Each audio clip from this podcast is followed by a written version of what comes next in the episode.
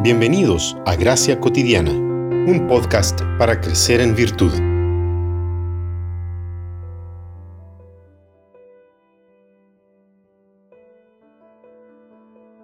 Pero vendrán días cuando el novio les será quitado.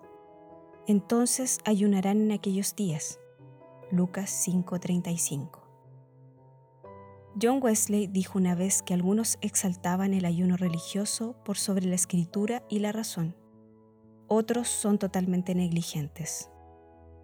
El ayuno aparece en la Biblia como una disciplina espiritual importante.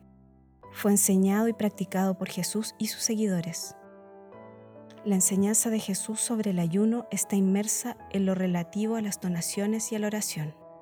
Es como si existiese una suposición casi inconsciente de que hacer donaciones, orar y ayunar son parte de la devoción cristiana. No es un mandamiento, pero Jesús parece presuponer que sus seguidores ayunarían. Por eso los está instruyendo a hacerlo correctamente. Martín Lutero afirma que Cristo no tenía la intención de rechazar ni despreciar el ayuno.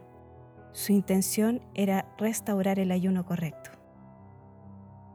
Pablo también describe en sus cartas que mucho de su trabajo fue realizado con ayuno y oración.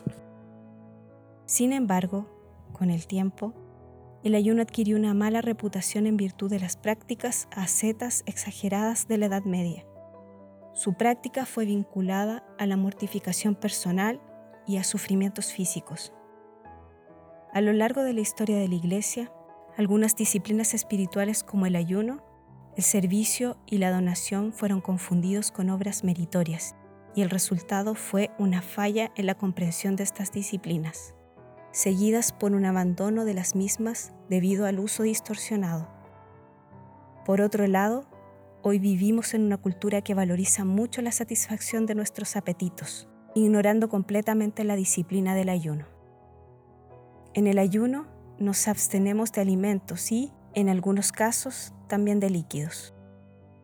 Esta disciplina nos enseña mucho y rápido sobre nosotros mismos.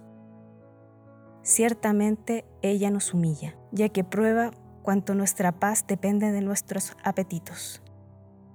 Tomando las palabras de Dallas Billard en el Instagram de ayer, el ayuno nos muestra cuán poderoso es nuestro cuerpo y lo astuto que es en la búsqueda de su propio camino contra nuestras más fuertes determinaciones.